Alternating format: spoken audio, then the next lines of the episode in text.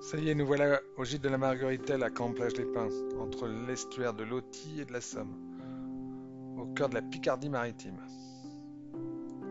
La baie de Somme a une luminosité irréelle teintée de rose, d'opale, de gris, d'or.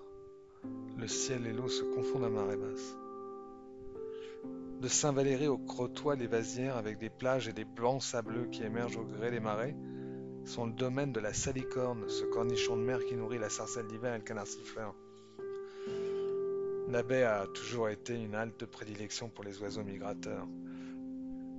Le parc du Mercantaire est la partie terrestre de la réserve naturelle de la baie de Somme.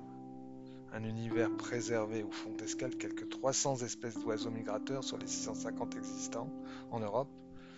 On y admire des hérons, des cigognes, des bécassos, des aigrettes, des balbuzards, des sarcelles, des pinsons, des rossignols, des martinets et tant d'autres espèces. Mais la baie, c'est aussi l'univers des pêcheurs.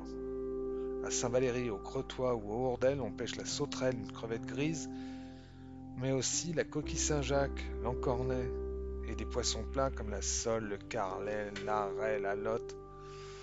Au lancer, c'est les anguilles. La pêche à pied pour les coques le long des chenaux. Et bien sûr, les moules de bouchot sont élevés sur place sans les frites. On croise dans les marais des chevaux Anson. Le Anson, c'est un petit cheval robuste né en 1978 dans un visage de la baie grâce au docteur Berquin. Il est issu du croisement de chevaux de sel français avec des chevaux de fjord norvégiens. Sa robe de couleur Isabelle varie du jaune très clair au marron avec une critière noire et or. Une reine mulet s'étend du garrot à la naissance de la queue le cheval vit toute l'année dans le pâturage une remarquable endurance. Corot, Boudin, Braqueval et même le Grand Turner sont venus s'imprégner des lumières étonnantes de la côte Picarde et de la baie de Somme. Et c'est Alfred Mancier, un des maîtres de la nouvelle école de Paris des 41, qui a magnifiquement peint la baie.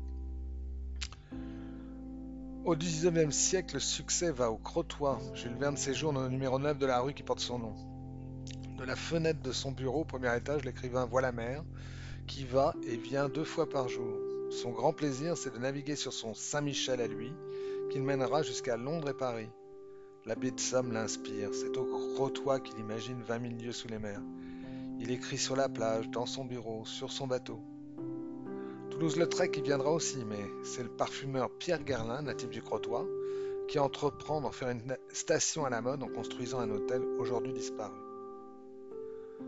Au hameau de Nolette, sur la route de Sailly-Flibeaucourt, se dressent plus de 825 stèles blanches gravées d'idéogrammes. La suite d'un accord signé en décembre 1916, des milliers de Chinois, pour la plupart des paysans venant du nord de la Chine, s'engagèrent à servir l'armée anglaise en échange d'un salaire.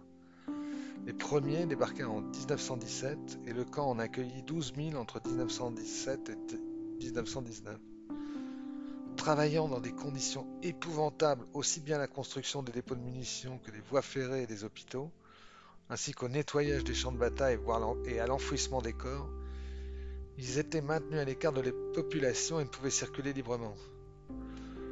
Beaucoup ont été fauchés par la guerre, et surtout par l'épidémie de grippe espagnole de l'automne 1918.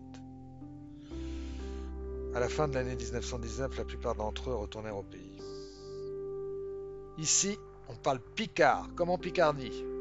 Chez une ancienne région administrative en France qui est achichonnée depuis 2016 avec Schnorr Pas-de-Calais, Pure Fouère, la région Haute-France, Pichéochi, une région dans l'histoire d'Elle-France.